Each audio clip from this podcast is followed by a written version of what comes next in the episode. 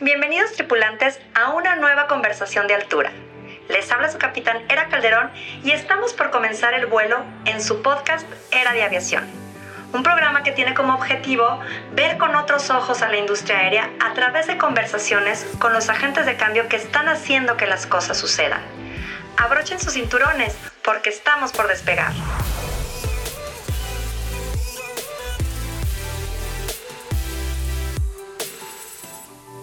Hola a todos, les habla su capitán Era Calderón y les doy la más cordial bienvenida a un episodio más de Era de Aviación. El día de hoy tenemos un invitado de altura, el piloto e instructor de factores humanos Gonzalo Vázquez Chaides. Con más de 18 años de experiencia, es actualmente capitán de Aeroméxico.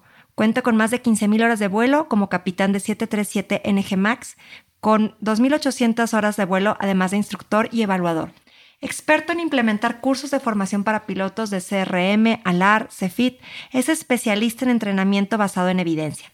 Durante cuatro años fue coordinador de factores humanos en Aeroméxico Formación. Se ha enfocado en desarrollar programas de instrucción en sistemas de gestión de la seguridad o el SMS, monitoreo de datos de vuelo, operaciones de vuelo y garantía de calidad, auditoría de seguridad de las operaciones de línea e investigación de accidentes, entre muchos otros. Además, es licenciado en Administración de Negocios y con toda su experiencia estaremos platicando sobre la importancia del CRM o Crew Resource Management o factores humanos dentro del sector aéreo. Sin más preámbulo, les dejo con esta extraordinaria charla.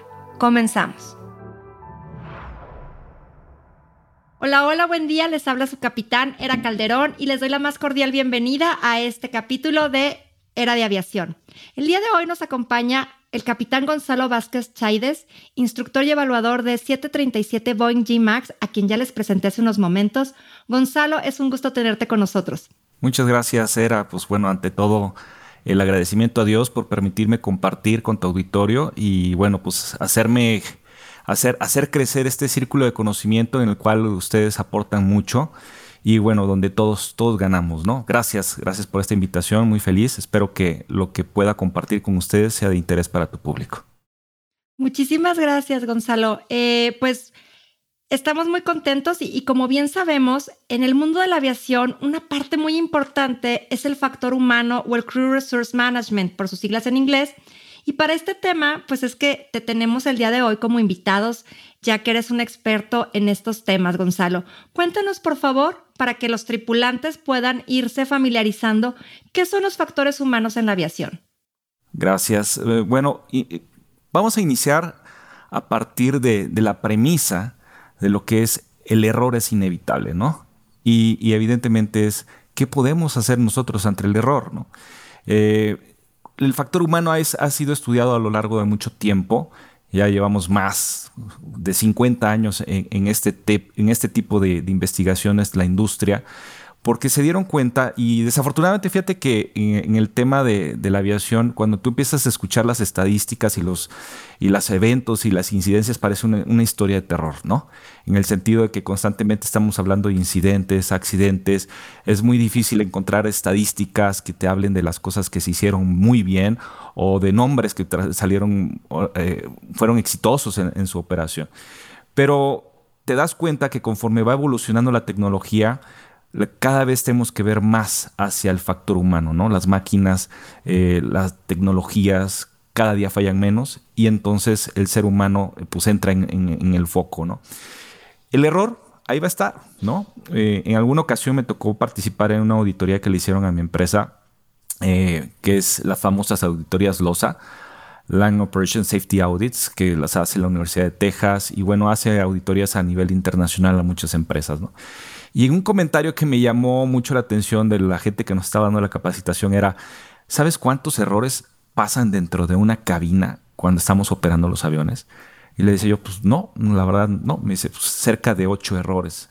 Lo que pasa es que normalmente muchos los atrapamos, eh, algunos eh, los mitigamos y a veces no tienen grandes consecuencias. Pero los errores se, pueden dar eh, desde el punto de vista psicológicos, cómo, llegué hoy a mi vuelo, si estoy bien, si no tuve un problema.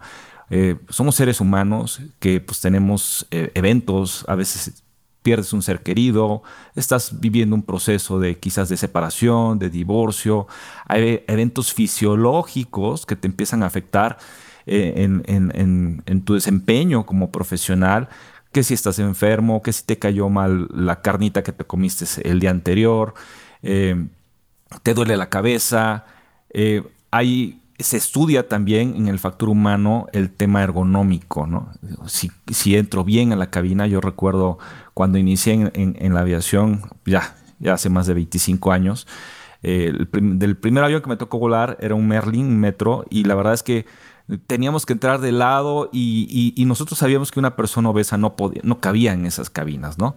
Entonces, eh, te das cuenta que el sistema ergonómico también tiene mucho que ver a la hora de estar operando en, los aviones, ¿no? El medio ambiente, que si hay tormentas, que si hay frío, que si hay calor, hablando de que si estamos volando con bajas presiones o altas temperaturas, todo eso empieza a afectarte en términos de, lo que es la operación en vuelo, ¿no? Y el factor humano, eso es lo que estudia, ¿no? Esa relación que se da entre las diferentes eh, eh, factores y, cómo podemos evitarlo, ¿no? Es lo que busca normalmente la industria. Fíjate qué interesante todo esto que comentas, eh, porque es, es, un cúmulo de situaciones, no, nada, no es nada más uno o dos temas, sino estamos hablando de temas meteorológicos, de temas ergonómicos, de temas emocionales, situacionales, ¿no? Es un cúmulo que pudieran en un momento dado afectar precisamente a generar estos ocho errores que pudieran suceder en la cabina. Digo, pueden ser más, ¿no? Pero de este comentario que hacías ahorita, pero lo importante es aprender, como bien dices, ¿no? Eh, disminuirlos, mitigarlos o erradicarlos, ¿no? Esa es la parte que es importante y que es la que, como bien dices, se basa en lo que es factores humanos o el CRM, ¿no? Así es. Bueno, el CRM viene derivado del, del factor humano en la aviación. La verdad es que es es un tema muy amplio, es un área realmente que, tiene muchas aristas y el CRM, vamos a decir que es un hijito del estudio del, factor humano en la aviación. En, en, este caso, pues a mí me gustaría ahondar para que se entendiera más hacia tu público eh, de los casos que, abren eh, puertas y que abren nuevas perspectivas en, el factor humano. Y aquí me viene a la mente el, caso, el famoso caso Dryden. Es un, evento que se da por ahí en, la ciudad de Dryden. Es un vuelo de Air Ontario, en Canadá. Es el 1363. Este avión va de un lugar que se llama Thunder Bay a Ontario, pero tiene que hacer una escala técnica. Es un avión, un Fokker 28, un avión jet pequeño, eh, no muy grande, pero que está operando en Canadá en esas épocas donde hay tormentas de nieve, acumulación de hielo, eh, pero se dan muchos errores en, la, en, esta operación y en este accidente que, que, se, que, se, da, ¿no? Y, y, contando algunos de ellos, pues te das cuenta que, por ejemplo, ese avión, cuando hace su escala técnica, no tenía su fuente eléctrica interna funcionando, lo que le decimos el APU. Cuando llega a ser el reabastecimiento de combustible en tierra en la ciudad de Dryden, este, pues no funcionaba la planta externa eléctrica. Eh, los pilotos no toman la decisión de hacer un deshielo, a pesar de que por ahí hay un cuestionamiento por parte de unos pilotos que venían de la misma empresa. La sobrecargo, eh, eh, estos pilotos cuestionan a la sobrecargo, la sobrecargo no le transmite la información a los pilotos existe una ausencia de regulaciones en, este sentido. Y bueno, se conjugan tantas cosas alrededor de este incidente que no puedes decir, oye, pues ¿quiénes fueron los culpables? Pues los pilotos. No. Hay el área de operaciones, el área de eh, mantenimiento, el área de planeación. Entonces a, se empiezas a estudiar estos casos donde te das cuenta que los errores normalmente vienen de muchas áreas y hay que aprenderlos a atrapar. Y eso es lo que genera esta gran, gran eh, curiosidad por parte de la industria cuando se dan este tipo de accidentes. Este fue ahí por los 80, creo que 1989 más o menos. Y, y, al final de cuentas, lo, ¿qué es lo que queremos nosotros en la industria, en la aviación? Pues ser seguros, ser eficientes, saber manejar el error, que pues, y conocer cuáles son esas causas. Claro, digo, es básico y es una de las reglas principales o fundamentales de, la aviación, la, seguridad, ¿no? Entonces, todos estos esfuerzos van enfocados a preservar este primer principio, ¿no? Que es la seguridad, ¿no? De tripulación, de pasajeros y pues finalmente del avión, de la carga. Entonces, qué interesante. Me parece, este tipo de hechos, como lo hemos visto en otros capítulos, normalmente la aviación va corrigiéndose en base en este tipo de sucesos, ¿no? Para tratar de no volver a repetirlos o buscar aprender de ellos para disminuir o encontrar un proceso que aminore o, como decíamos ahorita, mitiga estas situaciones. Entonces, digo, me imagino que esta es la base que veníamos comentando, ¿no? La historia que, nos narras de cómo surgió la, la necesidad por parte de la industria de encontrar o de capacitar en factores humanos a la aviación, ¿no? Así es. Fíjate que, eh, bueno, a, raíz de todo esto, dice, bueno, hay errores, ¿qué vamos a hacer con esos errores, no? Y cómo los podemos... Eh, y se empieza a hacer esas investigaciones. Eh, se empieza a notar, pues obviamente, que el ser humano está limitado, ¿no? y, lo voy a poner de una forma muy coloquial, ¿no? Hace poco iba manejando hacia la casa y de repente veo a un chavo que viene en, una moto, pero en, la moto entre sus piernas traía él una maleta y empieza a abrir la maleta, ¿no?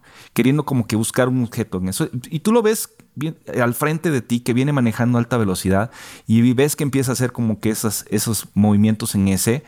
Entonces tú dices, ¿sabes qué? Me voy a mantener lejos, no vaya a ser que se caiga y yo me le vaya encima, pero te das cuenta que estamos como seres humanos limitados a, realizar actividades. El famoso multitasking, pues la verdad es que no, eh, no es posible hacer dos tareas al mismo tiempo con 100% de efectividad tarde o temprano una de las tareas va a ser degradada. Es, por ejemplo, cuando tú vas en tu carro y quieres cambiarle al radio y mueves tu mano para tocar los botones y te das cuenta que tu carro se fue ligeramente a la derecha o ligeramente a la izquierda. Bueno, esos, esas son las limitaciones que tenemos como seres humanos.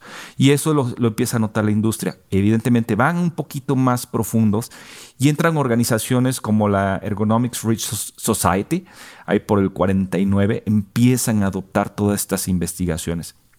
¿Qué hace la, la OASI en, este sentido? Pues lo empieza a reglamentar y hace, como tú, como tú sabes, hay unas recomendaciones a industria por medio de anexos. En ese anexo pues, está el anexo 1, el anexo 6 y el anexo 13 que habla de la investigación de accidentes. Ellos empiezan a hacer esas recomendaciones sobre el entrenamiento, la capacidad, eh, el poder sacar una licencia hoy requiere que tú tengas un cierto entrenamiento en, temas de factor humano. Quizás no tan profundos, pero debes de tener esos principios básicos. De ahí eh, existen otras organizaciones, por ejemplo, todos conocemos la NASA. La NASA hace un acuerdo con la autoridad americana, que es la famosa FAA, y por ahí ellos crean un sistema que se llama ASARS, ¿no? Aviation Safety Reporting System, que hasta la fecha eh, funciona. O sea, bueno, a mí me ha tocado investigar eventos de seguridad eh, dentro de la misma corporación, pues a veces les decimos a los pilotos, oye, haz tu reporte a, SARS, ¿no? Y dices, bueno, ¿y qué es eso? Bueno, es un reporte voluntario, no punitivo, donde tú le dices a la autoridad, oye, me equivoqué, creo que me equivoqué por esta razón, este, pues no fue mi intención, pero quiero que lo conozcas. Entonces ellos en premio te dicen, ok, no te voy a castigar. Si necesitas entrenamiento, pues vamos a canalizarlo, vamos a buscar a alguien que te entrene en, lo que fallaste, pero no te voy a cortar la cabeza, no te voy a quitar tu licencia. Digo, si no está mezclada el tema de la, de la negligencia, ¿no? Pero si es un error honesto, pues bueno, empiezan estas, estos, esta búsqueda de información por parte de la industria y se dieron cuenta que es mucho más fácil detectar esas amenazas ocultas cuando la gente te tiene confianza. Si tú la gente te tiene miedo, no te va a reportar nada. Entonces ven que es un programa exitoso y lo empieza a adoptar Canadá, lo empieza a adoptar Inglaterra, lo empieza a adoptar, a, adoptar Australia, que en mi muy sentido particular para mí son los, los líderes en tema de factor humano a nivel mundial. Oye, pero con esta apertura lo que haces es inclusive aprender a conocer errores que no tenías ni siquiera en estas bases de datos, ¿no? O sea, esto también puede pasar, ¿no? Porque ya no lo reportó voluntariamente un piloto, como dice en Australia, ¿no? Así es. O sea, te abre el espectro para efectos de poder conocer qué más situaciones se pueden presentar, ¿no? O sea, a lo mejor yo tengo una lista de, de, las que conozco hasta la fecha, pero si tú das esa apertura, decir, no, no, no hay esta sanción, gracias por, yo puedo acrecentar mi base de datos de qué errores se pueden presentar en estas situaciones, ¿no? Así es. Fíjate que aquí lo que ellos buscan, en, eh, creo que el principal objeto es, ya sé qué pasó, o sea, ya sé que te metiste, por ejemplo, te metiste en una pista sin autorización, te metiste en una rampa sin autorización, te desviaste por uno, ya sé, ya sé, pero quiero saber por qué. Exactamente, dime por qué, es la, la parte. Fíjate que en la industria, eh, yo le digo que ahorita ya esto es un Big Brother, ¿no? Ya todo está filmado, todo lo comunican los aviones, todo lo comunican las computadoras. Entonces, eh, hay, un, hay un sistema que utilizan mucho las aerolíneas para hacer un monitoreo de datos de los vuelos, ¿no? Si tú tienes una excedencia de velocidad, si tú tienes un hard landing, el sistema lo detecta, inclusive... Eh, por ejemplo, en, Aeroméxico ya llega wireless, ¿no? Es decir, en el momento que tú aterrizas, a lo mejor ya lo sabe el área de mantenimiento que tuviste una excedencia, ¿no? Pero no te dice por qué. Y lo que busca la industria a veces es saber eso, por qué están sucediendo para poder atacar y encontrar las tendencias que existe eh, eh, en un determinado lugar. Por ejemplo, pudiera ser que haya aeropuertos más peligrosos que otros, aproximaciones más peligrosas que otras. Eh, bueno, que está, si es un error común, pudiera ser el piloto, pudiera ser un caso excepcional, pero a lo mejor, oye, van tres tripulaciones de diferentes aerolíneas que les pasa lo mismo en el mismo sector. Entonces ya hay, una tendencia que necesitamos investigar e ir más profundamente. A lo mejor es un tema de entrenamiento, a lo mejor es un tema de regulación, a lo mejor es un, un tema de la misma área. Entonces de ahí el esfuerzo de la industria por buscar encontrar esas amenazas ocultas. La, verdad es que todo es, digo, en, la industria de la aviación todo es, me resulta fascinante. ¿Por qué? Porque al final te hablabas tú de cómo se han venido haciendo estas investigaciones desde 1949, ¿no? ¿Cómo nace esta intención de poder conocer esos porqués? ¿Por qué sucedió esto, no? Y poder tratar de mejorar. La industria de la aviación es, yo creo que una de las industrias más seguras por lo regulado que está, ¿no? Eso me parece muy interesante. Y aquí quisiera yo empezar a, a ahondar en, como comentabas ahorita, el factor humano es una parte y después se desarrolla lo que es el CRM, que es el Crew Resource Management. ¿Cómo nace o qué es el, CRM? Para que lo podamos ir también ya empezando a ligar en el tema con nuestros tripulantes, Gonzalo. Claro. Fíjate que aquí voy a agarrar otra vez un par de casos. A mí me gusta mucho platicar con los eventos de la aviación, pero que eh, estos casos realmente llaman mucho la atención a la industria, ¿no? Tenemos el, caso del, eh, del, accidente del Easter, ¿sí? el 401 es un vuelo que va de Nueva York a Miami, es un LD1011. Y este, fíjate qué curioso, ¿no? Ellos hacen una aproximación, bajan el tren y de repente una de las luces de la posición del tren no enciende, ¿no? Son, normalmente tienes tres lucecitas verdes, pero falta la lucecita verde. Y dices, bueno, ¿qué está pasando aquí?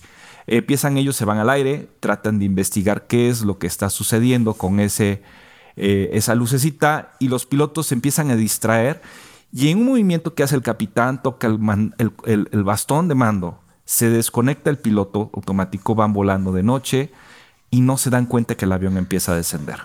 Todos ellos están resolviendo el tema de la luz, del tren, se meten al foso del tren, oye, lo ves abajo, lo ves arriba, y de repente, ¡pum!, se impactan contra los, los pantanos, ¿no? Fue, este caso llama mucho la atención porque dice, oye, si venían tres pilotos, ¿quién venía volando el avión? ¿Quién venía atendiendo la falla? ¿Quién venía leyendo los procedimientos? Entonces, la gestión de recursos que hubo ahí adentro, eh, pues estuvo mal gestionada. No se distribuyeron las, las, cargas de trabajo como deben de ser. Entonces, pues termina un accidente. Y ya cuando empiezan a investigar el accidente, fíjate lo curioso, me tocó ir a, a la Universidad del Sur de California a hacer un curso de investigación de accidentes. Y, bueno, nos explicaban ahí que lo que falló fue un filamento del foco, ¿no? Todos los focos traen un filamento. Se rompió, se fundió. Un filamento llevó a un, incidente que tuvo más de 100 fatalidades, tuvo creo que cerca de 70, 75 sobrevivientes. Y, y, el, y el problema desde que se genera hasta que tocan piso fue aproximadamente cuatro minutos, ¿no? Fíjate cómo el tiempo que tardamos a veces en reaccionar es, es fundamental, ¿no? No, y, que ellos no se dieron cuenta que movieron el mando y que es un, a lo mejor es una situación muy sencilla, pero por estar enfocados, como dices, en lo del tema del foquito, perdieron el del radar todo lo demás, ¿no? Así es. Ahí entra el, famoso concepto que llamamos de conciencia situacional. ¿Qué está pasando a tu alrededor? ¿no? Bueno, lo voy a contrastar esto con también es un incidente. ¿sí? Un accidente de un United, eh, el 232, que va de Denver a, Filadelfia, en la ciudad de Sioux City. Este es un DC-10. Eh, este avión viene volando y de repente eh, estalla. El, motor que viene en la cola era de tres, uno, el, que venía en la parte superior, pues estalla y al estallar rompe todas las líneas hidráulicas. ¿Qué sucede? Que los pilotos quedan con controles de vuelo parciales, o sea, no pueden tener el control del avión. ¿Y sabes qué hacen? Algo increíble. Empiezan a volar el avión solamente con el movimiento de, los empujes de los motores. Traían un motor en cada ala, empiezan a moverlo de forma diferencial, suben y aumentan la potencia. La cosa es que llegan al aeropuerto. En una conferencia que, me tocó participar ahí, como pues, eh, escuchar a, la gente que estaba ahí en esas ponencias, uno de los eh, participantes decía, estos pilotos eran unos muertos vivientes, así lo decía. O sea, la falla era tan catastrófica que era imposible pensar que lo pudieran bajar, ¿no? Entonces, evidentemente aterrizan el avión muy limitados en el control del mismo, sí hay fatalidades, pero también hay sobrevivientes. Y entonces empiezan a voltear la industria y decir, bueno, ¿qué tenían estos pilotos? ¿Qué características eh, eh, aparecieron en esa, en esa operación que lograron llegar con éxito al aeropuerto y salvar algunas vidas? Y entonces empezamos a hablar de una gestión eh, maravillosa de los recursos. Venía, por ejemplo, cuando leía la historia un poquito de ese incidente, venía un instructor él, venía de pasajero, le dijeron, vente a la cabina, ayúdanos. Y él era el que venía manipulando los mandos, el otro venía eh, comunicándose, el otro venía... Entonces se distribuyeron las cargas de tal manera que lograron llegar con éxito al aeropuerto, que, pues les quedaba cercano, ¿no? Entonces aquí tú ves un contraste entre el Eastern y el United, donde hay una muy buena gestión de recursos y uno donde no hay buena gestión. Y ahí es donde nace el famoso CRM. Empezamos a hablar de conceptos como de liderazgo, trabajo en equipo, comunicación, conciencia situacional, el manejo de las cargas de trabajo, la toma de decisiones. Y si ya vamos avanzando un poquito más en el tema, pues aparecen conceptos ya más modernos en cuestión de safety, como la capacitación basada en evidencias, eh, los estudios de susto y sorpresa, resiliencia, inteligencia emocional, la implicación de la automatización en los vuelos hoy en día y la disciplina de vuelo.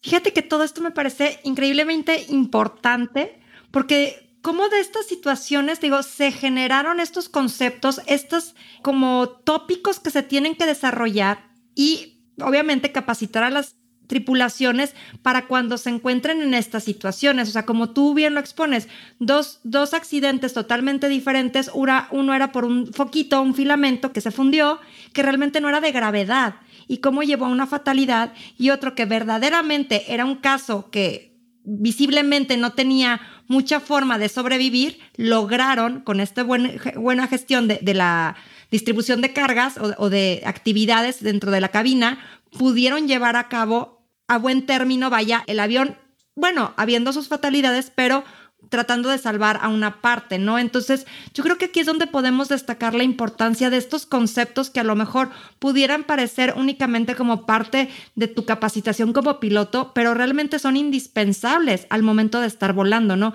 Son habilidades que te pueden desarrollar y que te pueden generar una diferencia al estar al mando de un avión, ¿no? Fíjate que ya no nomás es el tema técnico del conocimiento, sino también el proceso, cómo logras tú integrar todo, ¿no? Entonces va más allá del conocimiento, va más allá de la habilidad, sino más bien es cómo gestionas tus recursos para tener éxito. Claro, y es ahora sí que puede definir la vida o una muerte en una situación, ¿no? De una emergencia, ¿no? Puede hacer esa diferencia, el cómo tú reaccionas como piloto, ¿no? Cómo reacciona la tripulación. Aquí, fíjate, mencionaste temas muy interesantes como lo que es liderazgo, trabajo en equipo, sorpresa, toma de decisiones, que yo creo que es vital con un tiempo muy limitado porque a veces pues tienes que decidir en cuestión de segundos. Entonces, me gustaría que aquí pudiéramos platicar un poco sobre estos temas, porque son importantes dentro de la capacitación del factor humano. Fíjate que, bueno, son temas muy amplios. Por ejemplo, si tú hablas de, liderazgo, eh, tú puedes ir a una... Hay muchas universidades que ofrecen cursos de liderazgo y te vas a encontrar con mil teorías, ¿no? Eh, en la aviación creo que hay un cierto enfoque y, me gustaría pues, platicar más o menos. Eh, la ley, por ejemplo, al piloto, lo, ponen en, un lado eh, de mucha autoridad, ¿no? Le decimos liderazgo autocrático. Es, por ejemplo, como el que utilizan los militares. Y, no quiero con esto decir que ciertos tipos de liderazgo sean malos. No, hay ciertos liderazgos que se adaptan a los momentos a los que estamos viviendo, ¿no? Entonces la ley dice, oye, tú eres el capitán, eres el responsable y te pone en un extremo del liderazgo. Vamos a verlo como un continuo, ¿no? Del lado derecho tienes el liderazgo, mm, el, autoritario, el, que te pone la ley, y del lado izquierdo tienes la complacencia, ¿no? El famoso laissez-faire que por ahí marcan, ¿no? Y existe liderazgos de tipo democrático, participativo. Entonces, cuando tú estás eh, en una cabina, lo que pues, estamos tratando de enseñarle a la gente es que tú tienes que adaptar ese liderazgo. Hoy estás volando con un chavo nuevo que tiene pocas horas, que tiene su habilidad, está en un proceso de formación y de desarrollo. Bueno, tienes que ser más autocrático, tienes que ser más directivo. Ya haz esto, te estás quedando alto, incrementa tu régimen, vamos a hacer esto. Tienes que eh, ser más directivo en, en ese tipo de órdenes. Pero a lo mejor el día de mañana, digo, a mí me ha pasado, estás volando con un jefe, estás volando con otro asesor, quizás hay el mismo nivel de conocimiento y experiencia. Entonces, oye, ¿Qué te parece? ¿Por dónde crees que nos podemos desviar? No, pues yo me gusta por la izquierda, por la derecha. Empieza a ser algo más, más consensuado. El que sí no permitimos mucho es el que se utiliza, por ejemplo, el famoso laissez-faire, que es un poco, nosotros sentimos que es un poco más complaciente.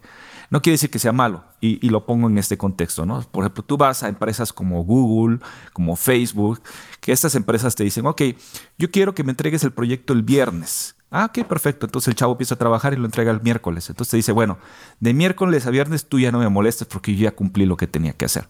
En aviación no funciona así, ¿no?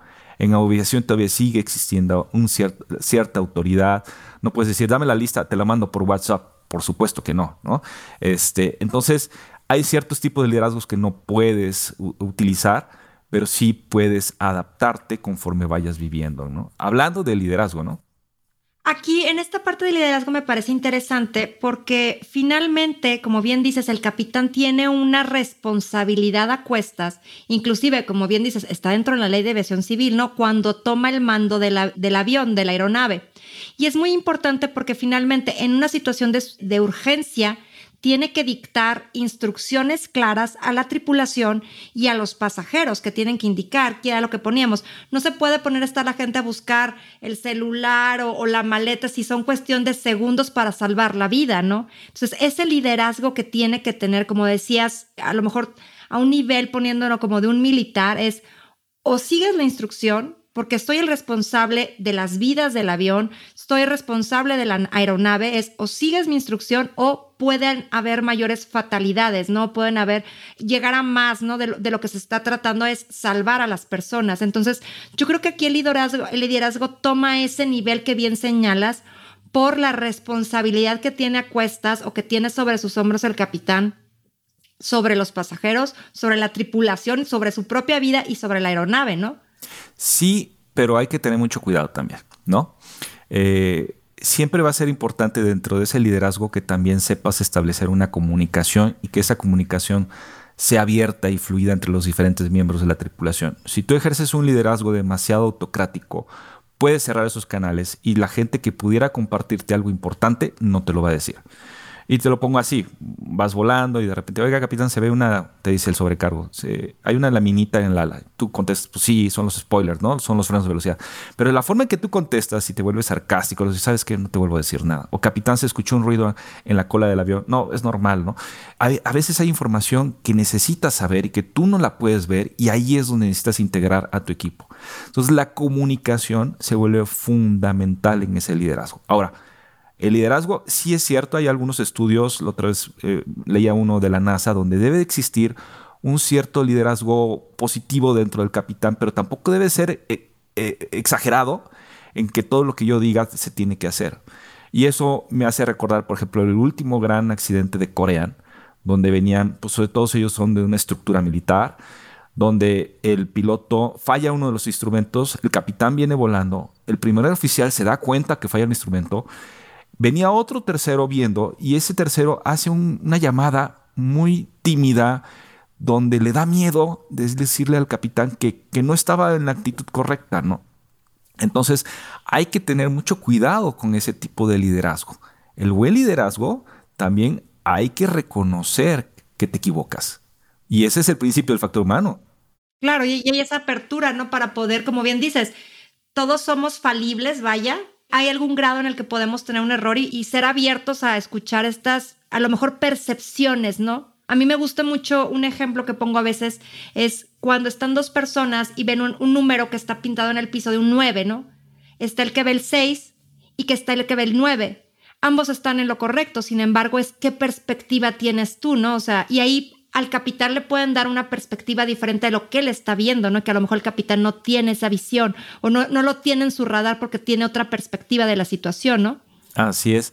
Fíjate qué interesante tema ese, me gusta mucho tocarlo en, los cursos de CRM de los pilotos porque el capitán tiene una perspectiva de lo que está sucediendo, el primer oficial otra y a veces el que viene atrás como instructor tiene otra. Entonces, ¿qué, qué podemos hacer nosotros para poder establecer la misma fotografía? No es lo mismo que tú estés viendo un paro de motor y que el otro esté viendo un fuego de motor o un daño severo de motor. Son estrategias diferentes a la hora de atacar la falla.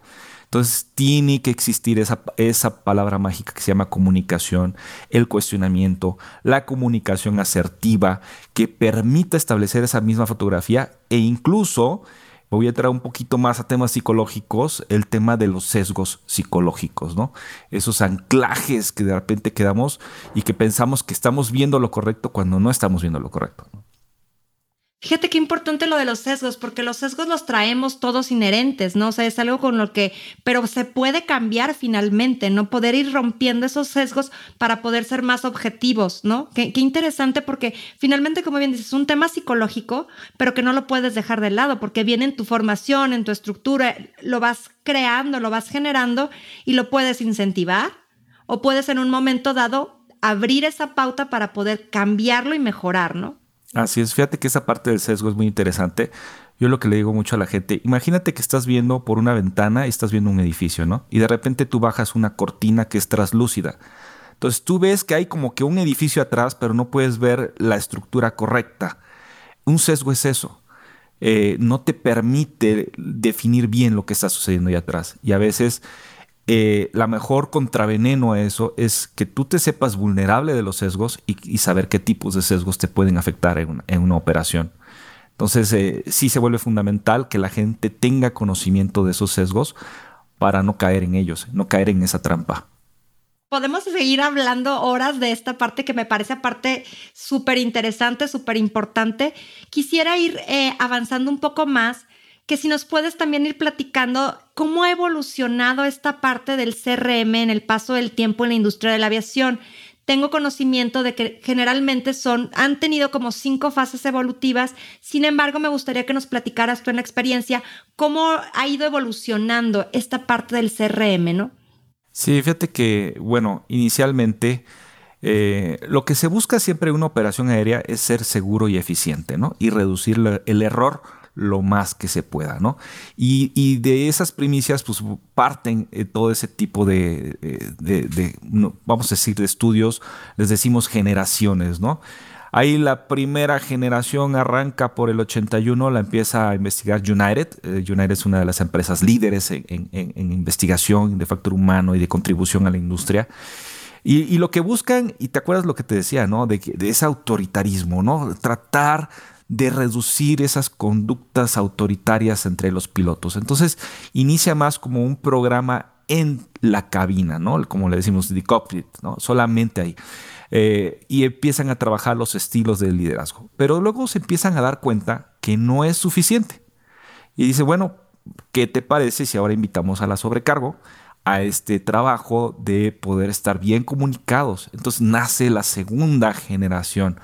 Y eso nos ayuda a establecer una mejor conciencia situacional. Se sigue trabajando también en los liderazgos, pero ya un poquito más sobre el famoso team building, la construcción del equipo y la comunicación efectiva. ¿no?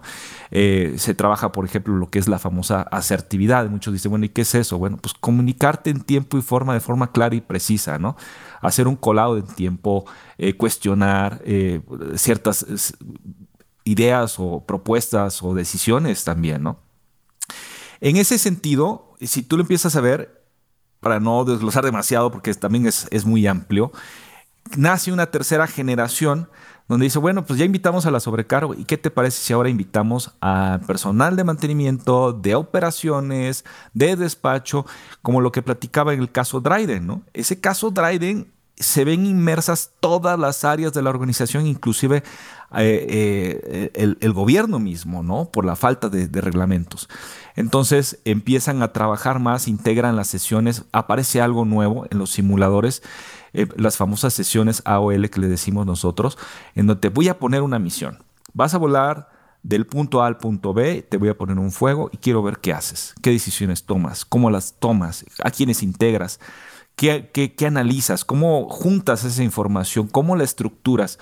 Y empieza a entrar esto ya a más a un tema cultural dentro de la misma organización.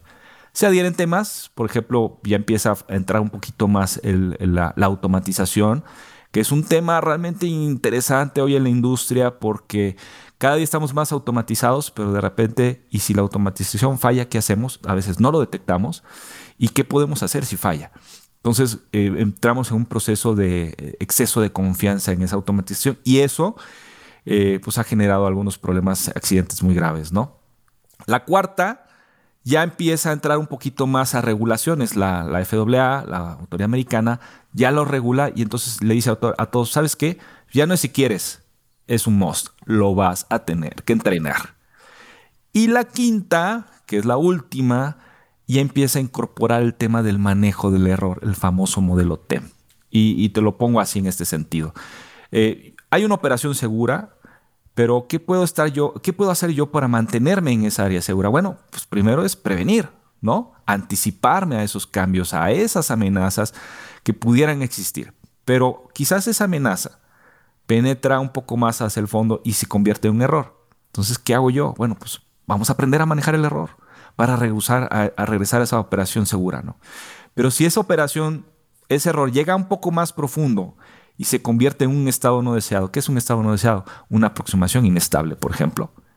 Eh, pues, ¿qué hacemos los pilotos cuando eh, no estás en velocidad, altitud correcta? Pues te tienes que ir al aire, hay un avión que está sobre la pista y pues, necesitas recuperarte, es más seguro que te vayas al aire. Entonces, te recuperas de ese estado eh, eh, no deseado para regresar a la operación segura. El modelo TEM lo que hace es eso, manejar las amenazas, los peligros, por medio de las estrategias para estar siempre en, en, el área segura.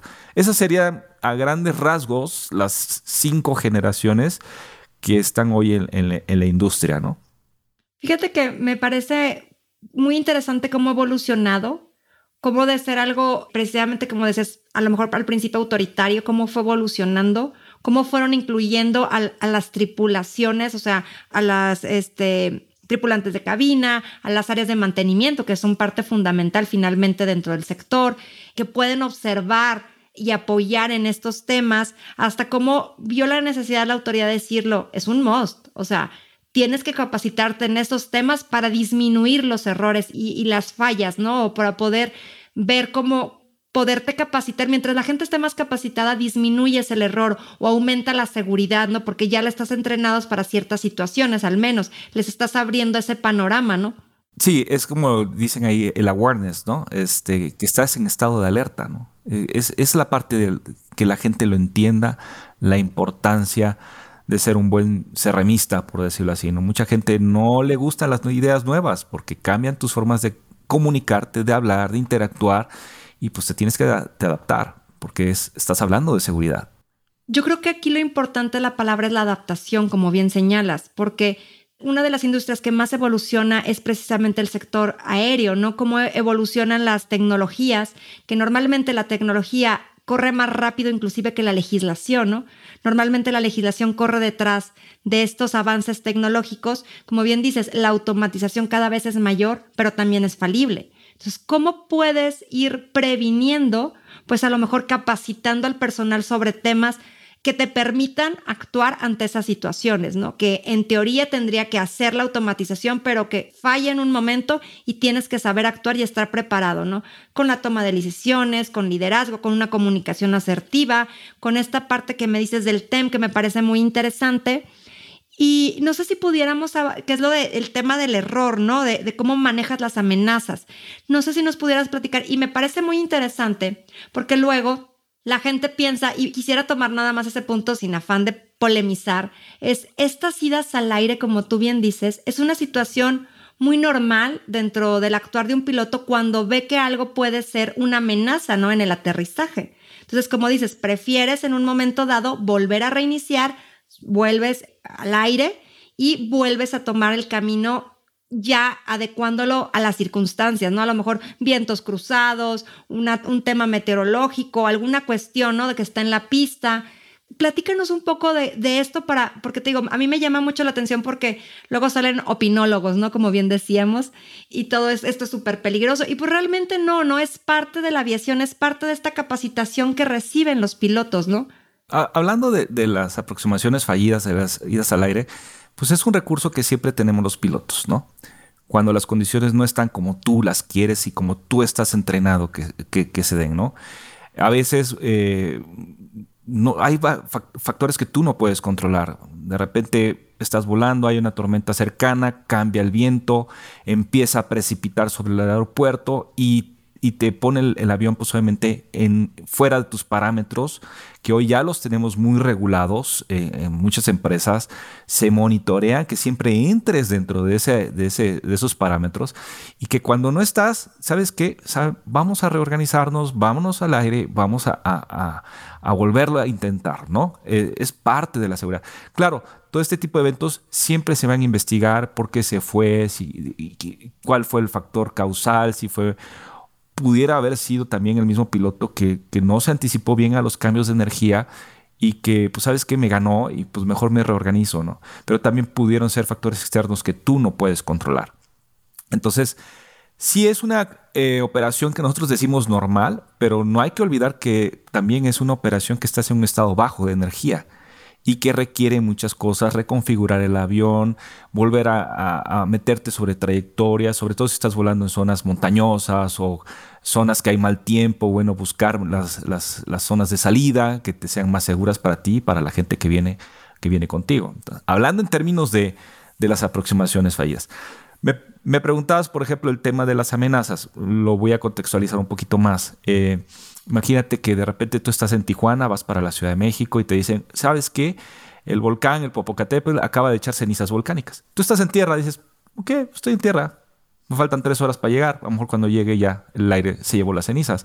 Es una amenaza que ahí está, pero no es lo mismo que ya vienes en México una aproximación y echas las cenizas volcánicas. Entonces, esa amenaza ya adquirió un potencial de hacerte daño y tú tienes que tomar decisiones para no meterte a las zonas. Tú te metes a las cenizas volcánicas, pues obviamente te puede dañar las turbinas, te puede apagar los motores, te puede eh, dejar tan irreconocibles los parabrisas que no puedes ver hacia el frente, te tapa los indicadores de, de pitot estáticas que son los que directamente eh, afectan el funcionamiento de los indicadores de velocidad, de altitud del avión. Entonces puede convertirse, convertirse en una situación realmente peligrosa.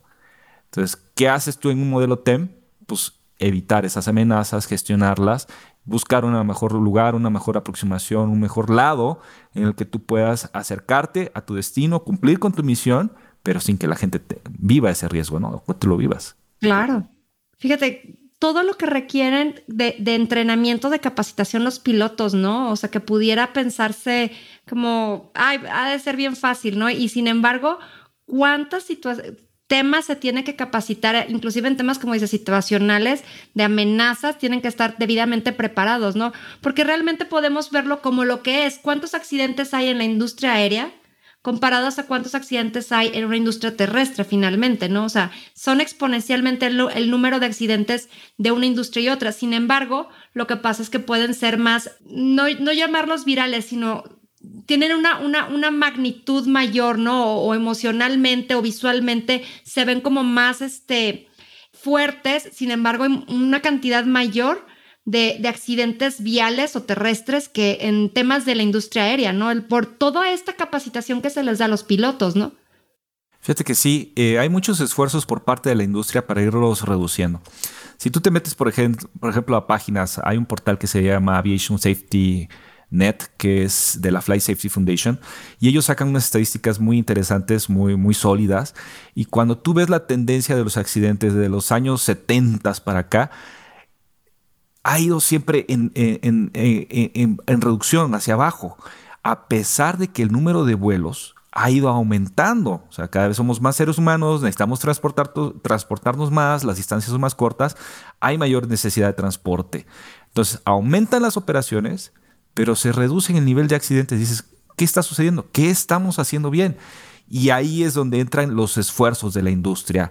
Eh, por ejemplo, los cursos de ALAR que se dan, los cursos de CEFIT, los radares meteorológicos, las nuevas tecnologías que nos avisan a los pilotos cuando hay un avión que está en tu trayectoria de vuelo, cuando tienes el terreno cercano, las tecnologías satelitales, la capacitación que se le da a la gente, los nuevos marcos jurídicos que se establecen para qué? Para que seamos más seguros. Si, vemos en términos, porque somos una industria de riesgos, la aviación es una industria de riesgos, al igual que la industria nuclear, al igual que la industria petrolera, que el transporte de barcos, y estamos dentro de los más seguros de todas las industrias. Y eso es, loable, hablando en, en seguridad de la aviación. Pues es en base a estos esfuerzos que está haciendo la industria, ¿no? Finalmente, en poder tener ese hito de ser catalogada como una de las industrias más seguras por todos los esfuerzos que hace a través de todos los años, ¿no? Y, que de todos los actores suman ese granito de arena, ¿no? Así es. Definitivamente todos contribuyen con ese granito y, al final de cuentas, eh, pues nos van convirtiendo en una industria mucho más, más segura, ¿no? Hoy es más difícil, o sea, hay mucha gente que le tiene miedo a subirse a un avión porque piensa que se van a accidentar cuando es menos probable que te suceda que el salir de tu casa manejando, ¿no? No, que te atropellen o que te choquen, cualquier cuestión, ¿no? Aquí cuéntanos un poco, eh, ¿cuáles son los mayores desafíos del CRM en las tripulaciones o de los factores humanos en las tripulaciones, este Gonzalo, en tu experiencia? Fíjate que aquí yo creo que es que la gente entienda su importancia, llevarlo a la práctica, ¿no? Una cosa es eh, tú que estás llevando una carrera, pues bueno, la gente puede llevarse el conocimiento, pero ¿cómo lo bajas a tu día a día? Y que, la misma exacto, y que la misma organización también lo, adopte y le invierta los recursos. Entonces, eh, la gente tiene que, tiene que entenderlo. Entonces ya se vuelve más un aspecto a veces de tipo cultural, ¿no? Eh, creo que son los mayores desafíos que tiene ahora como piloto. Yo les digo a, mucho, a mucha gente, bueno, a ver, ¿Tú te consideras un piloto de alto rendimiento? Y bueno, empiezan como que a temblar, ¿no? Este, pues yo creo que sí, ¿no? ¿Y por qué? ¿Qué características tiene un piloto de alto rendimiento, ¿no? Y, gran parte de estas características pues, tiene que ver una con la capacidad que tú tengas de comunicarte, pero también de establecer la seguridad como una prioridad en tu día a día. El CRM es eso, es, es seguridad. Entonces hay gente que lo adopta bien, pero hay gente que le cuesta más trabajo adaptarse al cambio. Aquí es donde es muy importante a veces dentro de las mismas empresas que tengas un buen proceso de selección, que tengas gente que tenga capacidad de adaptarse, que tenga capacidad de trabajar en equipo y que esté abierta a esas ideas y esos cambios, ¿no? Porque hay gente que se queda anclado en el pasado, ¿no? Y, eso pues ya no, ya no es parte, ¿no? Y eh, tenemos que vivir en ese cambio constante. Entonces yo creo que el, gran reto pues es que, que entiendan la importancia y que, lo, y que lo bajen al día a día, a la práctica. Me encanta cómo lo pones, ¿no? De la parte de la importancia de la adaptabilidad. O sea, yo creo que todas las industrias evolucionan, pero como comentábamos ahorita, ninguna evoluciona tan vertiginosamente como la industria aérea, ¿no? ¿Cómo sobrevivimos ahora durante la pandemia? Pues básicamente todo el transporte de, de los insumos este, médicos, las vacunas, fue vía aérea por la facilidad del transporte, no por la inmediatez, para que no, no perecieran, por ejemplo, por los temas de, criogenia, de, enfriamiento. O sea, todo ese aspecto es cómo influyó en gran medida todo lo que se ha venido haciendo y digo, cómo evoluciona la industria aérea y cómo toda la industria se ha vuelto, o sea, tiene que, hacer más adaptable a las circunstancias, ¿no? Y, esta parte del factor humano, como dices, es parte fundamental de la seguridad, ¿no? De cómo va evolucionando también. Es muy dinámico, es un ecosistema que va cambiando, ¿no?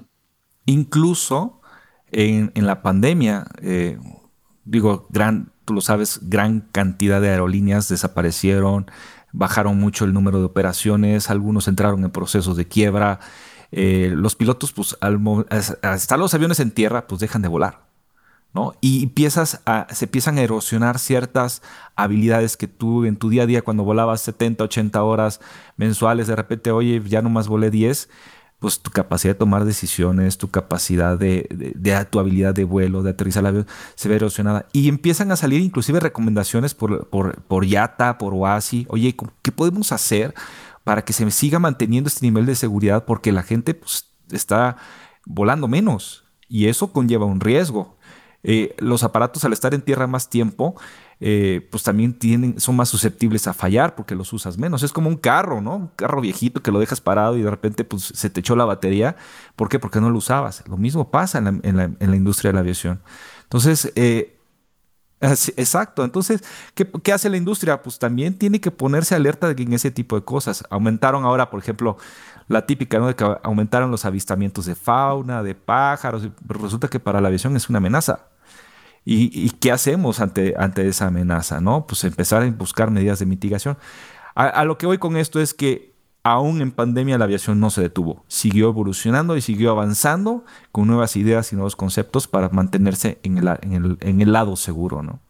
Para mantenerse activo y como dices, en el área, en el área segura, pero finalmente evolucionó. Digo, siempre los sucesos en la, evaluación, en, la aviación cambian, generan cambios, ¿no? Como pasó como, por ejemplo, en septiembre, en el en 9-11, cómo cambió la aviación, ¿no? Por temas de seguridad. Entonces, hubo un, de como conocíamos la aviación antes, a partir de ese evento, pues evolucionó. Ahora también.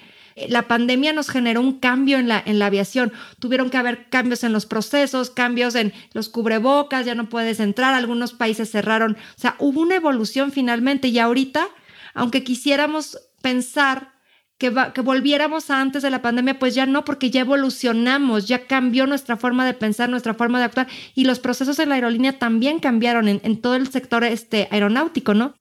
Sí, aquí entra una palabra muy popular en, el COVID que se llama resiliencia, ¿no? Algo nos sacó de nuestro estado de equilibrio y tenemos que regresar a ese estado de equilibrio. Y, bueno, en esta época de pandemias y de movimientos, pues obviamente tenemos todos que encontrar lo mejor de cada persona, lo mejor de cada sistema para seguir funcionando de forma eficiente y seguir siendo seguros. ¿Cuáles, eh, hablando de este tema de seguridad, Gonzalo, cuáles son los esfuerzos de la industria que ahorita comentábamos para mejorar la cultura de seguridad o del safety? Fíjate que, bueno, aquí es bien importante, ¿no? ¿Qué, qué significa safety, ¿no? Eh, en términos de, de, aviación. Y lo que busca, pues, es una, identificar y mitigar esos peligros, lo que platicaba, ¿no? Eso que, que de repente la amenaza tiene un potencial de hacerme daño, ¿no? Antes de que, de que se vuelva un accidente. Es decir, buscar reducir el riesgo lo más que se pueda. A veces no lo puedes eliminar, pero lo puedes dejar en un nivel aceptable. Y eso es medible y es ponderable. Entonces, hablando de cuestión de seguridad, existen dos corrientes muy interesantes. Una que le gusta ver, le decimos el famoso Safety One, en el cual ve pues, los incidentes, los errores, lo que la gente hizo mal y todo eso. Y bueno, ¿qué puedes hacer o qué, haces, qué vas a hacer diferente? ¿no? Es más correctivo. Ves sobre los errores de las personas. Pero existe la otra corriente, que es, le digo yo, la del vaso medio lleno, que es el Safety 2, eh, en la cual dices, bueno, ¿qué, ¿qué hacemos bien? ¿Qué podemos seguir haciendo? Y cómo podemos ir constantemente mejorando. Vamos a utilizar lo mejor de nosotros mismos para seguir mejorando la seguridad. Entonces, son dos enfoques complementarios, yo los diría, porque no puedes sacar uno al otro. Eh, uno es correctivo, otro es más, más predictivo, más eh, proactivo, vamos a decirlo así. Hablando en este sentido, pues obviamente eh, entra mucho el tema de la cultura de la seguridad, ¿no? la cultura de la seguridad se basa, uno, en que puedas reportar. Hoy en día eh, hay muchos ojos que están ahí en, la operación diariamente, en las plataformas, eh, en, la, preparación de los vuelos. Y a lo mejor el que está en la oficina no lo puede ver, pero si, si tú tienes alguien, ojos allá que te puedan ayudar a detectar esas amenazas ocultas, eh, eso te va a ayudar a ser más seguro. Entonces tiene que haber una cultura del reporte. Eh, la cultura de la seguridad se basa en eso, que la gente tenga confianza en reportar. Y que si reporto no me va a regañar mi jefe y que no van a correr o van a correr a mi compañero de trabajo, sino que lo que estoy ayudando es aumentar la seguridad. Ser flexibles en el sentido de que, ok, ya detecté algo, necesito cambiar, pero no me voy a esperar a que cambie la ley el próximo año para yo poder cambiar mis reglamentos. Necesito cambiar no, no, no mañana, hoy, en este momento entra la parte de, ser, obviamente, que todos aprendamos, que toda la organización conozca los eventos. Mira, algo que me pasaba mucho eh, cuando empezaba a dar los RMs a, los compañeros es que me decían, oye, ¿por qué me platicas tantos eventos a nivel mundial? Platícame los que vivimos nosotros, ¿no? Y, esa información no fluía tan rápido, ¿no? Hoy fluye de una forma increíble. La verdad es que allí la Dirección de Seguridad Aérea se ha abierto eh, en, que la gente conozca lo que está pasando y entonces todos aprendemos, vamos a estar más informados y eso permite que todos seamos parte de la solución y no parte del problema. Pero en este sentido, pues tienes que entrar a lo que lo llamamos la famosa cultura justa, que no tengamos miedo, que podamos tener confianza, que podamos reportar, que podamos comunicarnos. Entonces, eso es fundamental. Eh, desafortunadamente, Latinoamérica le cuesta más trabajo transicionar al tema de la cultura justa, ¿no? Estamos muy acostumbrados.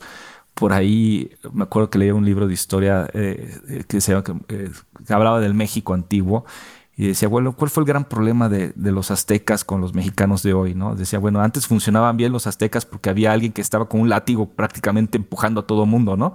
Y si no, pues si te iba muy mal, sabes que te vas a, la cancha a jugar pelota y te vas a jugar la vida ahí, ¿no? Y hoy pues, ya entramos a, algo más eh, donde hay más, eh, no hay tanta presión. Entonces, eh, de repente estamos como que muy, muy forzados o que estamos muy empujados por la gente para hacer las cosas, ¿no? La cultura justa, el enfoque es totalmente diferente. Aquí es un, eh, basado en confianza. Vamos a confiar entre tú y yo para poder encontrar eso que, que pudiera afectarnos el día de mañana y que pudiera generarse un accidente, incidente o acabar con nuestras fuentes de empleo, ¿no? Lo que pasa es que busca encontrar, al, al momento de generar reportes, puedes hacer las cosas medibles. Y cuando las cosas las puedes medir, las puedes mejorar. Si no conoces estos datos, esta información que obtienes en base a esa confianza, porque como bien dices, el mexicano tiene miedo de reportar porque me van a poner a hacer más chamba, o me van a correr, o me van a poner un acta administrativa, o en el número de situaciones, ¿no? Entonces dices, mejor me callo. Y entonces paras esta cultura que es como para promover e ir avanzando a conocer y erradicar estas situaciones, ¿no? Así es. Ahora, también ya existe dentro de esas mismas culturas, de la cultura de la seguridad, ya existen eh, los famosos reportes SMS, que son reportes que tú puedes decir, oye, fíjate que vi mal colocar una escalera, que no se hizo todo el protocolo. Entonces se, se, va retroalimentando el sistema de datos, de información que te permite encontrar esas tendencias. Tenemos en la industria, por ejemplo, el famoso el Flight Data Monitoring, o el, FDM o el FOCUA, que es lo que permite, por ejemplo, los aviones pues son computadoras, ¿no? Y, esa información tú la puedes bajar y luego la vacías a unas computadoras y haces una, la famosa minería de datos, donde tú vas a tratar de interpretar los datos que te está dando el avión para ver si hay eh, eventos peligrosos, ¿no? Y los logras detectar, ¿no? Están, por ejemplo, algo que, en Aeroméxico se, se, está utilizando mucho es el famoso ASAP o el GAMSAP, como le decimos nosotros. Es un sistema de reporte voluntario donde tú dices, me voy a autoacusar. Fíjate que cometí un error en tal lado. siempre y cuando no exista eh, negligencia o, alcohol o drogas, cosas que, estén fuera de, de, esos límites. Tú como organización también tienes que saber establecer esos límites. ¿Qué es un error honesto y qué es una negligencia? Eh, tenemos ese tipo de reportes que en Estados Unidos ya se hace desde hace muchos años. Lo tienen los pilotos, los tienen los controladores. En Europa se utiliza también el sistema de reporte voluntario. Creo que tiene tintes un poquito más punitivos. Pero, por ejemplo, acá en, México, bueno, en Aeroméxico, eh, es más consensuado, se trabaja en coordinación con la autoridad, se trabaja en coordinación con el sindicato, se trabaja en coordinación con los pilotos para buscar y, eh, ser proactivos en el tema del manejo de las amenazas. Para hacerlo eficiente, no me imagino, o sea, con, el propósito que tiene que ser. Así es, al final de cuentas es lo que quieres, ¿no? Ser seguro y, ser eficaz y ser eficiente, ¿no? Hay otro esfuerzo de industria que es el, basado en, evidencias. Ese eh, yo me lo platico cuando me, tocó entrar a la coordinación de factores humanos. Me acuerdo que me habla el jefe de estándares, creo que es uno de los más brillantes aviadores que tenemos, Pablo, Pablo Roure. Él está ahorita en la, creo que es vicepresidencia de operaciones. Eh, y, me dice, oye Gonzalo, ¿sabes qué? Pues necesitamos mejorar el nivel de los pilotos en, en, la toma de decisiones, en la conciencia, en el CRM en general, ¿no? Entonces hicimos todo un estudio, eh, sacamos cuáles eran las áreas de oportunidad y, empezamos a incorporar el tema del EBT. No somos 100% EBT basado en datos, es un sistema híbrido entre AQP y EBT, pero al final de cuentas logramos implementar a todos los niveles de adiestramiento el concepto, que lo entendiera la gente, que que la gente lo pudiera evaluar, que lo pudiera entrenar y eso pues nos hace más, más competentes. El, el EBT a, grandes rasgos es, es un tema basado en competencias, o sea, qué tan competentes. Tú puedes decir, oye, yo soy Ratari 5, Ratari 6, ah, ok, muy bien, qué bueno que eres muy bueno, vámonos a Estados Unidos a un vuelo y quiero ver si entras hablando, ¿no? Y que salgamos hablando y que no te equivoques. Entonces, no me importa el nivel que tengas, lo que quiero es que seas eficaz, que seas eficiente. Pero es en, base a la evidencia, ¿no? O sea, lo comprobable, no nada más lo que dices que eres. Así es. Hoy tú puedes tener un doctorado en Harvard. Ah, qué bueno. Ahora aplica ese conocimiento, lo que te decía hace rato. ¿Qué tan fácil puedes bajar tú ese conocimiento a tu día a día? Y en ese sentido, fíjate que nos salió algo muy padre. Eh, logramos implementar un sistema de, toma de decisiones. En la industria hay muchos temas sistemas de tomas de decisiones que utiliza, que recomienda la FAA, el Ford, que utiliza Boeing, que utilizaba. Pero nosotros tuvimos que tropicalizar uno a nuestra cultura. ¿Sí? Porque inclusive hasta los acrónimos no nos funcionan muy bien a los latinos y los mexicanos pero implementamos un sistema de toma de decisiones y hoy pues estamos viendo la gran diferencia que nuestros pilotos deciden mejor, que tienen mayor conciencia situacional y nuestros entrenamientos desde que tomas la teoría hasta que subes al simulador y te vas a la línea están basados en esas evidencias y en ese, en ese manejo de ese modelo y cuando tú vas al simulador y les pones las fallas y ves que las manejan bien, que son eficientes, es cuando te, llenas de, de orgullo, de satisfacción y dices, bien, avanzamos al siguiente nivel en este sentido, ¿no? Wow, qué, padre. Y, estos son como los esfuerzos que hace precisamente el sector, en este caso las aerolíneas, Aeroméxico, para poder detectar áreas de oportunidad en la formación de los pilotos y que lo que buscan es precisamente evolucionar, ¿no? Generar estos cambios positivos dentro de la aviación, ¿no? Como dices, a lo mejor somos todavía eh, híbridos en EBT, este, pero estamos en el camino, ¿no? En el, en el camino correcto para llegar a esa meta que queremos, ¿no? De formación o de capacitación para nuestro personal, ¿no? Y lo están viendo en los resultados. Mejores tomas de decisiones, este, mejor evaluación de los riesgos o de las amenazas, ¿no? Así es. Fíjate que ahí, ¿qué, qué hicimos aquí en la empresa? Pues obviamente para poder establecer buenas estrategias se hacen mesas de trabajos, ¿no? Eh, cuando llega Delta, por ejemplo, a Aeroméxico y se unen, unen fuerzas, pues obviamente parte de los cambios que llegan son los famosos KPIs, Key Performance Indicators, ¿no? Los indicadores de, rendimiento que se establecen en las diferentes áreas. Y a los pilotos también nos empiezan a medir y nos dicen, oye, bueno, y, y a ustedes como, pues, que no tengas eventos, desviaciones, que este, pues obviamente que llegues con aproximaciones estabilizadas. Se empiezan a manejar un cierto rango de parámetros que lo que permite es empezar a identificar nuevas áreas de oportunidad, ¿no? Eh, en base a esos eh, indicadores, a esas mesas de trabajo, eh, se establecen esas nuevas necesidades y evidentemente todo lo que, se, lo que no se puede medir no se puede mejorar. Y en este caso, todo lo podemos medir. Y eso nos permite pues, avanzar y establecer ya un plan estratégico para poder solucionar los problemas que de repente llegas a tener, ¿no? Te permite mejorar, finalmente. Así es, definitivamente. Vamos a empezar a aterrizar, a ir cerrando algunos temas. Este, Gonzalo, me gustaría también que me platicaras un poco cómo como piloto, ¿sí? ¿En qué momento fue tu interés en volverte instructor de estos temas de factores humanos, que me parece que aparte dominas a la perfección? Eh, mira, yo creo que todos llegamos a veces de forma casual, pero bueno, yo ya tenía ocho años de haber estado trabajando en Aerolitoral, que ahora es Aeroméxico Connect, paso a Aeroméxico. Y bueno, empiezo a conocer un poquito, ahí estaba, estaba más desarrollado el tema del, del CRM y, bueno, en las aulas eh, que empiezas a tener los, los cursos, pues me, vuelvo muy dinámico, muy participativo con la gente, me gusta cuestionar en el sentido de, construir, ¿eh? jamás, jamás en el sentido de, de, lastimar a, las personas, me, me, gusta entender por qué pasan las cosas. Y en una de esas me dice uno de los instructores, oye, ¿no te gustaría dar CRM? Y le digo, pues no conozco mucho el tema, pero pues sí, sí me interesa, me, me interesaría. Entonces a la semana siguiente habla el jefe de, factores humanos en ese tiempo. Me dice, oye Gonzalo, pues vente, te vamos a dar la capacitación, ¿no? Entonces ya me empiezan a dar la capacitación, tomamos los cursos, la teoría, sacas tu, permiso de, la autoridad, en este caso AFAC, en ese tiempo de GAC. Y bueno, pues el primer día que me toca dar curso, pues yo normalmente los, los, cursos eran con grupos de 10, 15 gentes. De repente el instructor cuando vio el tamaño del grupo me dijo, vas tú solo, ¿no? El que me venía coachando. Resulta que era un auditorio con 45 personas. Bueno, me temblaban las piernas, se me iba el aire. No sabía yo qué hacer en ese sentido.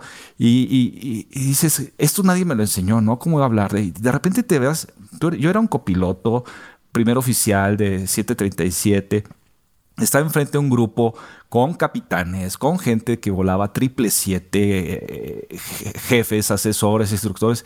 Dices, ¿qué les digo? No. Entonces, bueno, te agarras del, conocimiento que tenía en ese momento. Dices, bueno, el tema es, es, mi poder, ¿no? Necesito de alguna manera eh, transmitir y, y, que ellos aprendan algo y seguramente voy a aprender de ellos, ¿no? Entonces se hizo la buena dinámica, me gustó, me gustó el reto y poco a poco, pues evidentemente eh, vas agarrando callo, experiencia y eso pues también te genera un hambre de conocimiento, ¿no? Y empiezas a buscar, a ver, qué información puedo yo compartirlo y qué puedo. Y de repente te das cuenta que en las tardes, en las noches, ya estás invirtiendo bastante de tu tiempo, pero ya algo que se empieza a convertir como tu ADN, tu pasión, ¿no? Y te empiezas a apasionar y de repente ya te ves involucrado en el safety, ya te ves involucrado en el tema del factor humano un poco más profundo, andas buscando capacitación en otros lados y pues gracias a Dios tuve la oportunidad de, recibirla, y, pero sobre todo de pues, tratarla de, compartir. ¿Qué sucede ahí? Que de repente me habla un, jefe de la jefatura y me dice, oye, ¿y no quisieras entrarle a, llevar la coordinación? Le dije, pues, pues bueno, vamos a, a darle para adelante. Obviamente entré una terna, me invitan, quedo seleccionado y viene el gran reto de empezar a innovar y a cambiar y, que deje de ser ese, ese típico curso, un curso más para poderte mantener en la certificación y que sea algo que la gente realmente reciba como ideas nuevas, que sea un curso que, te retroalimente y ahí empezamos a hacer una evolución muy interesante. Entonces la verdad es que eh, un, simple comentario me llevó al punto que hoy, bueno, estoy contigo charlando este, y que te parece interesante lo que les pueda compartir. Claro, súper interesante porque finalmente son estas pláticas con estas personas que están haciendo que los cambios sucedan, Gonzalo. Como dices, entré, fue un desafío, me capacité y, nace, de, a partir de esto que vas leyendo y vas, te va, va generando una pasión y un hambre por mayor conocimiento y luego es como bien dices tú, transmitirlo, ¿no? Y, y, qué le estoy dando yo de innovación o de algo nuevo que no se lleva en ese simple curso de CRM, ¿no? Sino qué les puedo aportar más a los que están tomando la capacitación, ¿no? Qué interesante, Gonzalo, muchas gracias. por compartirnos algo, algo tan, pues, eh, de tu propia experiencia, cómo generaste esta pasión o, esta fascinación por el tema de, los factores humanos, ¿no? Y, y, de todo lo que puede influir dentro de la aviación más segura, ¿no? Ya para ir cerrando, ¿por qué es importante para una aerolínea tener un área especializada de factores humanos dentro de la empresa? Ok, yo creo que yo miraría en dos, rubros importantes. Primero, que la aerolínea necesita funcionar de forma segura y necesita ser eficiente. Es un concepto básico de factor humano. Y, dos, pues necesitas ver también por el bienestar del personal operativo, de las personas que están a tu alrededor, ¿no? Entonces, eh, tienes que lidiar con temas como son fatiga, la falta de sueño de las personas, eh, tienes que lidiar con, con, temas de amenazas que están ocultas, pero sobre todo también tienes que lidiar con el tema de balancear el, costo con la seguridad. ¿no? Muchas veces le damos más peso al tema costo porque a lo mejor, no sé, tú llegas y dices, propongo este plan y te voy a hacer ahorrar tanto dinero y vamos a ganar tanto y, y todo, bravo, bravo, bravo, bravo, pero resulta que dejaste de invertir en seguridad y lo que puede llegar es un accidente. Pero también si inviertes demasiado en seguridad, entonces, pues acuérdate que la, gente, las empresas trabajan en base de ganancias. Entonces, tienes que encontrar un, equilibrio en ese sentido. Entonces, yo diría que son dos, dos, áreas importantes, ¿no? Que funcionen de forma segura, eficiente y que estés viendo por el, personal, por tu gente, ¿no? Fíjate, aquí te comparto. Eh, en Aeroméxico tenemos un programa que se llama Programa de Bienestar Integral, eh, o le decimos en confianza. Es el único programa en Latinoamérica, digo en Estados Unidos sí lo hay, pero en Latinoamérica, donde nos preocupamos por nuestra gente, donde nos preocupamos por nuestros pilotos. Oye, yo sé que a lo mejor estás pasando un momento, de repente ves que alguien tiene una baja de rendimiento o tuvo un evento, dices, oye, a ver, vamos a platicar y, y platícame qué te pasó y por qué te está pasando, y, pero vamos un poquito más allá. Y tenemos todo un equipo que de psicólogos, psiquiatras, de, de coaches que, que, te permiten, pues obviamente, apoyarte de forma confidencial, no punitiva y que si en un momento dado vemos que es necesario, pues hasta te podemos inclusive relevar de vuelo para que vayas y, agarres las herramientas que necesitas para regresar 100% tú, ¿no? Entonces es un programa que ya tiene más de cuatro años eh, en, la organización. Ha, sido muy exitoso porque eso nos ha permitido pues, retener a nuestro talento. Porque tú tener talento eh, te cuesta a lo largo del tiempo. Dices, oye, no es lo mismo un piloto de 2.000 horas que uno de 15.000 o un personal de operaciones que lleva cinco años en la empresa, uno que tiene tres meses. Entonces, eso nos ha permitido este, retener el talento, pero sobre todo que, que se sientan parte de la, de la organización. Excelente. Bueno, pues eh, algo más que quieras agregar, ya estamos aterrizando este vuelo. Ha sido una, una charla maravillosa, Gonzalo. ¿Qué te llevas de este episodio? Bueno, pues eh, eh, evidentemente el placer de, compartir contigo este, este micrófono, con tu audiencia, de poderles dar pues, una perspectiva de lo que hay dentro de la aviación. No nomás es el avión que vuela del punto A al punto B, sino que hay mucho más allá abajo. De, la aviación hay, eh, y que toda la gente que trabaja para que pues obviamente la gente pues llegue a su destino, a sus vacaciones, a sus juntas de negocios, a sus reuniones familiares y, que pues esta industria está preocupado por mantener la, seguridad. Eh, yo lo que le diría a la gente autoauditorio es que la aviación está comprometida, pues obviamente a, ser segura y que seguramente por ahí escuché un proyecto que tienen que para los 2030 quieren cero accidentes. Me encantaría verlo, ¿no? Eh, estamos trabajando, habemos gente que nos encanta esto y que, estamos trabajando para que, que ellos no lo perciban, pero que lleguen contentos y felices a sus destinos. Así es. Muchísimas gracias Gonzalo por esta extraordinaria charla y muchas gracias a todos los tripulantes. Los esperamos en el siguiente episodio. Hasta luego.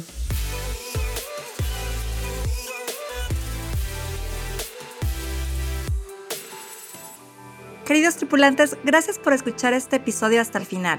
Recuerde que juntos vamos a generar cambios importantes dentro de la aviación. Nos escuchamos en el siguiente episodio.